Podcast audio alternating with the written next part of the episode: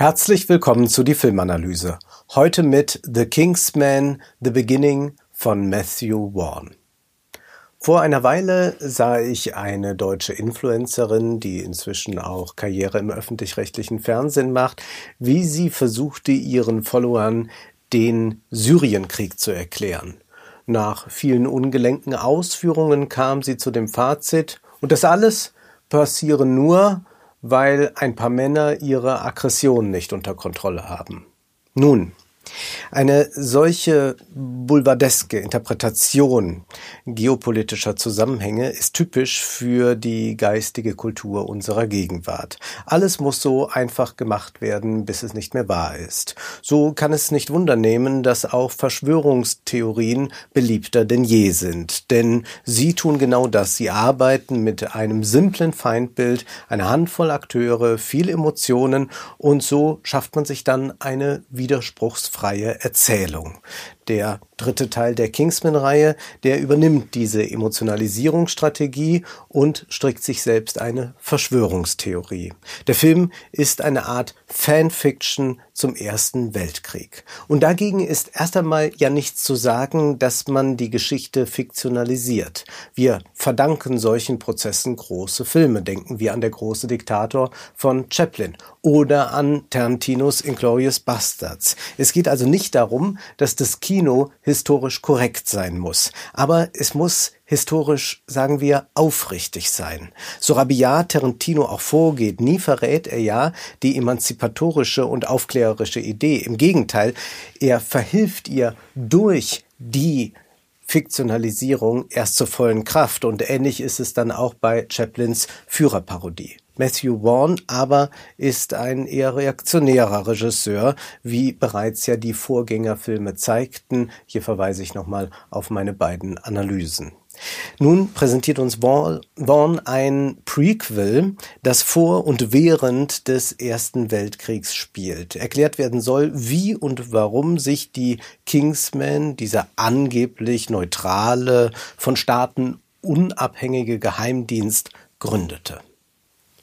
Ralph Fiennes spielt den Duke of Oxford und dieser Duke ist ein Pazifist, der fürs Rote Kreuz vor dem Ersten Weltkrieg tätig ist. Als seine Frau während des Burenkriegs stirbt, da will er vor allem eines tun. Er will seinen Sohn dazu anleiten, niemals in einen Krieg zu ziehen. Der Sohn Conrad wird gespielt von Harris Dixon, aber wenn der Erste Weltkrieg kommt, überlegt sich der Sohn es anders. Er will in den Krieg ziehen, er will seine Pflicht erfüllen. Es gibt da einen längeren Konflikt dann zwischen Vater und Sohn, der uns hier aber nicht weiter interessieren muss.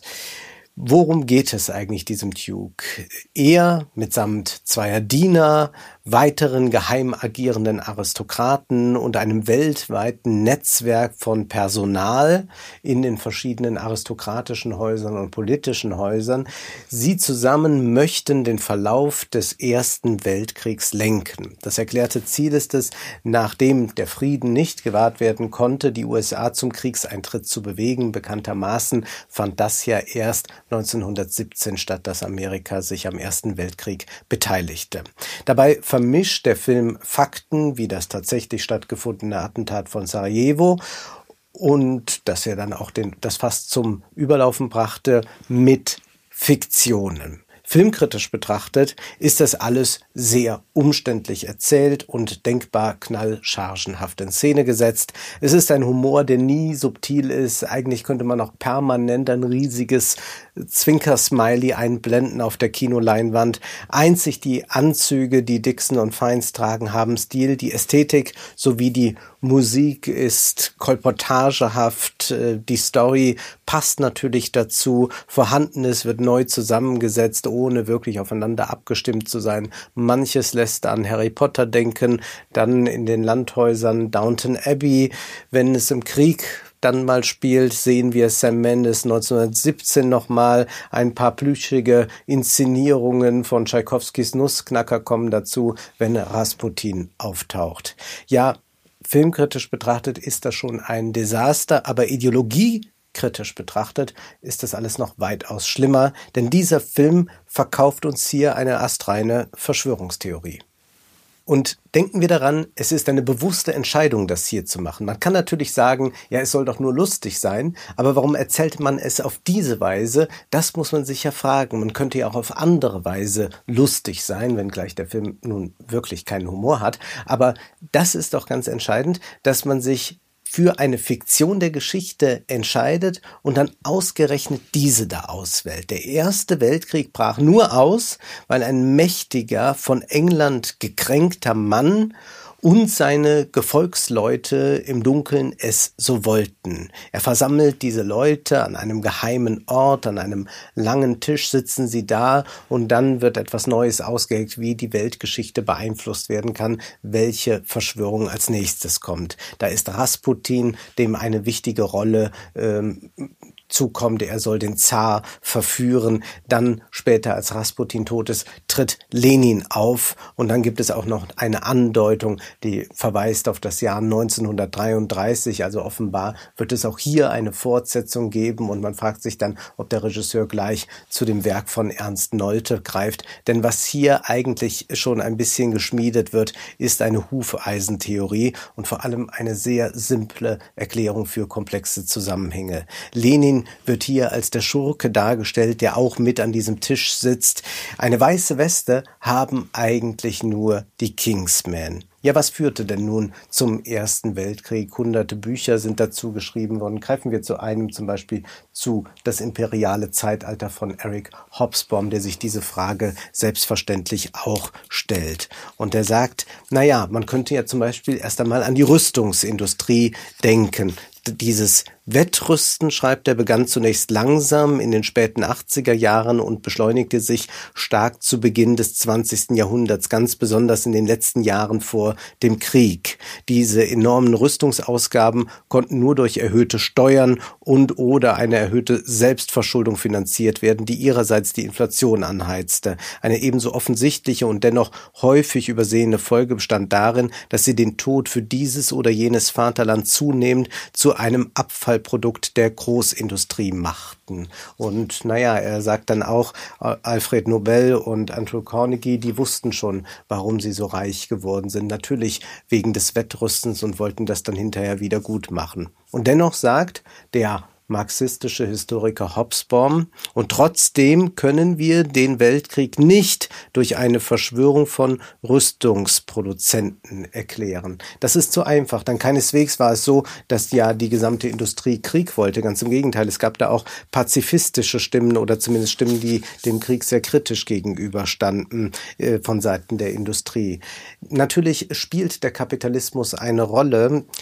Hobsbawm schreibt, und dennoch drängte die Entwicklung des Weltkapitalismus die Welt unvermeidlich in die Richtung einer Rivalität der Staaten untereinander, einer imperialistischen Expansion von Konflikten und Kriegen. Wenn Wirtschaftsmacht und politische Macht in eins gedacht werden, dann nimmt die Konkurrenz zu und dann kann das eher zu Eskalationen führen. Und dennoch ist auch das nicht einfach so des Rätsels Lösung, sondern das ist ein Prozess, wo sich dann ein eine solche Entwicklung plötzlich abzeichnet. Und wer ist dann schuld? Wir sehen ja hier einen Film, der mit Akteuren arbeitet, alles schön und einfach aufgereiht, da können wir dann die Schuldigen suchen gehen. Aber auch das, sagt Hobsbawm, können wir uns nicht so leicht machen. Er sagt, natürlich waren die Mächte alles andere als friedfertig oder gar pazifistisch. Aber er wendet ein, keine noch so ehrgeizige, leichtfertige oder verantwortungslose Regierung einer bedeutenden Macht wollte einen großen Krieg. Der alte Kaiser Franz Josef, der 1914 seinen hilflosen Untertanen den Ausbruch eines solchen Krieges verkündete, meinte es völlig ehrlich, als er sagte, ich habe es nicht gewollt, obwohl es seine Regierung war, die ihn letztlich provoziert hatte. Das heißt, wir müssen, um diesen Ersten Weltkrieg nur ein bisschen einordnen zu können, die Dynamiken verstehen, die Widersprüche des Kapitalismus selbstverständlich, ebenso wie die widerstreitenden geopolitischen und ideologischen Interessen. Und da kommt auch dann Woodrow Wilson ins Spiel, der taucht im Film auf. Wir sehen im Oval Office sitzen der US-Präsident, einer der interessantesten US-Präsidenten im Übrigen, der warum nicht in den Krieg eintreten will. Wie erklärt uns das der Film? Nun, es sei da ein Sextape aufgetaucht. Da würde er von einer Frau verführt werden und wenn er in den Krieg eintritt, dann würde das veröffentlicht werden und deshalb stellt er sich gegen den Kriegseintritt. Ja, was Dümmeres kann man sich eigentlich gerade bei einem so frommen Präsidenten wie Wilson gar nicht ausdenken und man fragt sich auch, warum wird alles auf eine so dumme Art und Weise simplifiziert, nur damit man seine komische Verschwörungserzählung ausbreiten kann. Denn Wilson ist ja ein hochinteressanter Charakter. Tatsächlich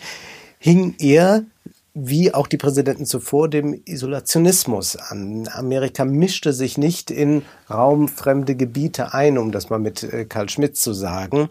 Aber man rückte davon dann im Ersten Weltkrieg ab 1917 mischte man sich ein, kam nicht umhin und Manfred Weber, äh, Manfred Berg, der eine Wilson-Biografie geschrieben hat, der ordnet das so ein.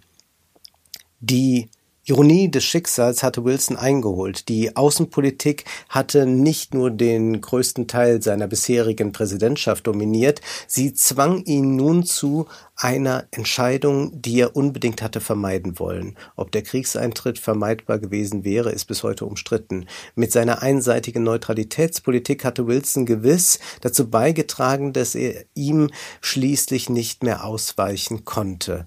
Doch an seiner subjektiven Entschlossenheit, die USA aus dem Krieg herauszuhalten und einen Frieden ohne Sieg zu vermitteln, lässt sich nicht ernsthaft zweifeln diese Widersprüchlichkeit äh, im Ganzen, die müsste ein Film in irgendeiner Weise fiktional großartig auffangen können, um dann wirklich einen interessanten Film zu machen. All das geschieht hier aber nicht. Wilson ist es ja, der die Weltpolitik mit diesem Schritt, mit der Einmischung Amerikas in äh, europäische Belange für ein ganzes Jahrhundert und vielleicht auch noch länger prägen wird. Denn Darauf werden sich viele beziehen, auf diese Wilson-Idee.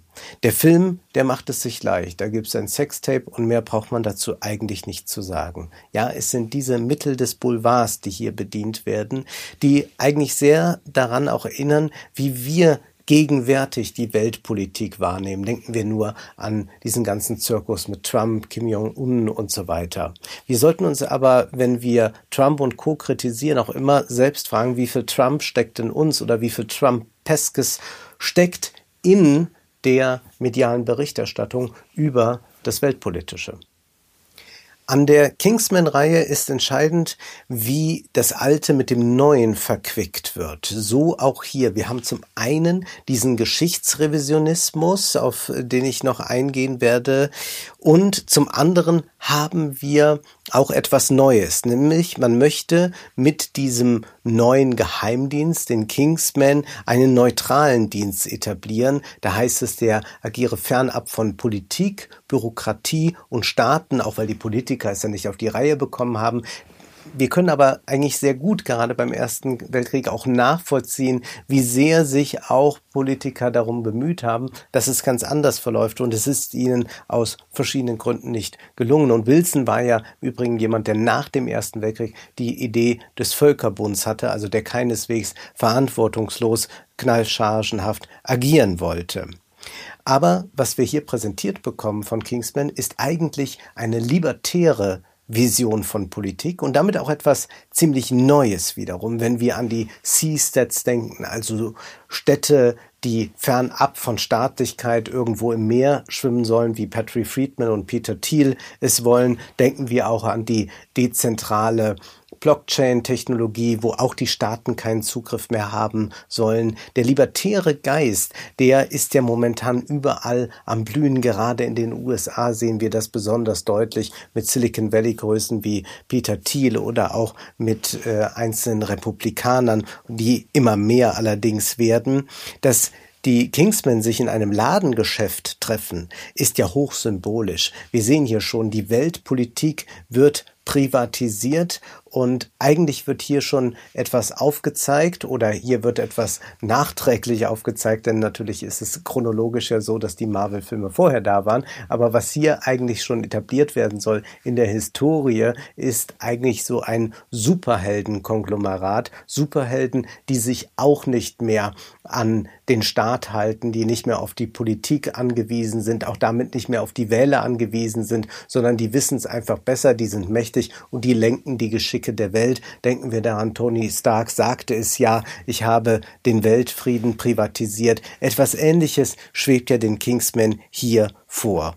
Die Elite, die ist dann nicht mehr an die Herkunft unbedingt geknüpft. Also wir haben hier auch Butler und Dienstmädchen, die ihren Teil zu all dem beitragen. Wir hatten ja in Teil 1 schon so eine Aufstiegsgeschichte. Jemand äh, aus dem Proletariat darf bei den Kingsmen mitmachen. Aber das alles sollte uns nicht darüber hinwegtäuschen, dass das ein hochproblematischer Film ist insofern, als ja Verschwörungstheorien und auch Antisemitismus sehr stark Hand in Hand gehen. Es ist ja hier ein Kolportage, eine Kolportageerzählung, die vor uns ausgerollt wird. Und es ist natürlich kein Zufall, dass das berühmteste antisemitische Traktat, nämlich die sogenannten Protokolle der Weisen von Zion, auch nach diesem Kolportageprinzip gebaut sind sind und man da so eine mächtige Elite hat, äh, ganz im Geheimen, die die Weltpolitik lenkt. Äh, ähnliche äh, Inszenierungsweisen sehen wir auch in diesem Film,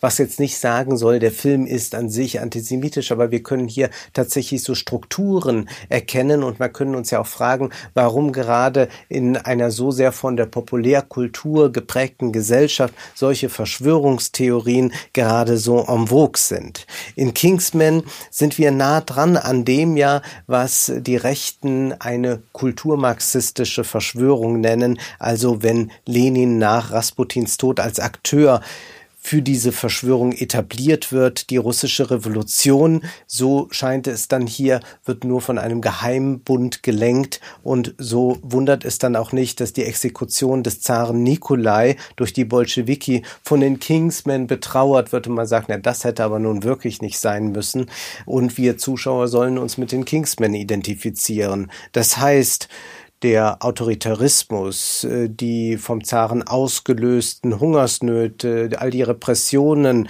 das ist vollkommen in Ordnung, aber der arme Zar und der böse Lenin, das ist schon ein sehr geschichtsrevisionistisches Weltbild, das hier etabliert wird.